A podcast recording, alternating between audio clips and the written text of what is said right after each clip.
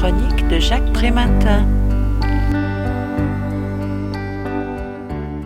Entre islamisation de la radicalité et radicalisation de l'islam, Michel Fils se prononce clairement en refusant de se focaliser sur le seul intégrisme musulman dans son livre intitulé Radicalisation de la jeunesse, la montée des extrêmes. Il l'annonce d'emblée, la radicalité extrémiste a toujours existé tant à l'extrême gauche qu'à l'extrême droite, tant chez les fondamentalistes juifs ou chrétiens qu'islamistes. Son ouvrage établit un parallèle audacieux des mécanismes poussant une partie de la jeunesse dans les bras du Front National autant que dans ceux des terroristes.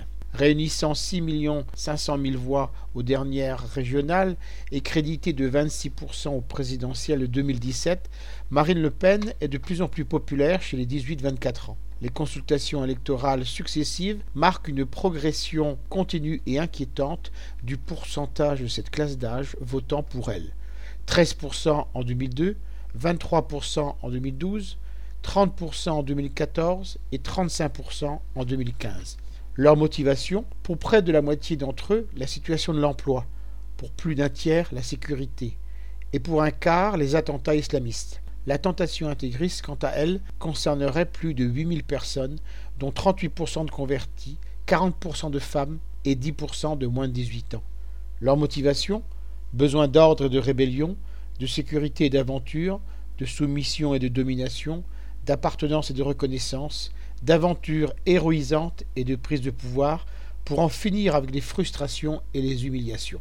En apparence aux antipodes l'une de l'autre, ces deux fractions de la jeunesse partagent pourtant une même quête, changer leur vie et celle des autres, adhérer à des préceptes susceptibles d'en finir avec une société qui les exclut, donner du sens à leur existence. Avant d'invoquer la folie, l'illusion ou l'irrationnel de ces choix, peut-être faut-il s'interroger sur l'avenir que nous proposons à nos enfants.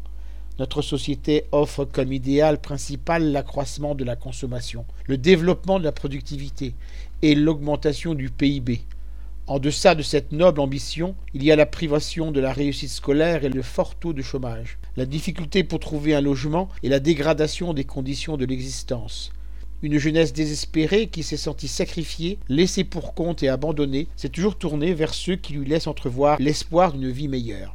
Ce ne sont ni les incantations humanistes, ni les menaces répressives qui peuvent le mieux la détourner de la radicalisation, mais une véritable lutte contre les discriminations et les inégalités sociales, une réussite scolaire pour tous et un emploi pour chacun. Je rappelle le titre de l'ouvrage que je viens de vous présenter, Radicalisation de la jeunesse, la montée des extrêmes, L'auteur en est Michel Fize. Il a été publié aux éditions Erol en 2016 et son livre est vendu 16 euros.